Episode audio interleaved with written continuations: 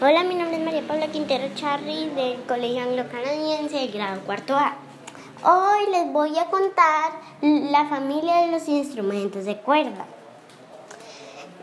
esta familia de instrumentos musicales está conformada por aquellos donde la producción de sonido se da a través de la vibración de una cuerda.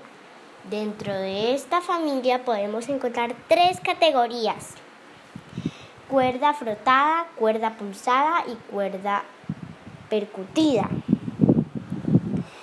Y pues la razón por la que escogí este instrumento es porque me gusta mucho cómo suena y cómo vibra y porque me interesó mucho que un instrumento musical fuera simplemente tocando las cuerdas acorde.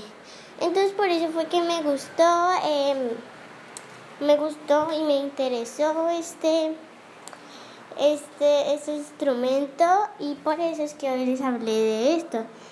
Bueno, espero que les guste y adiós.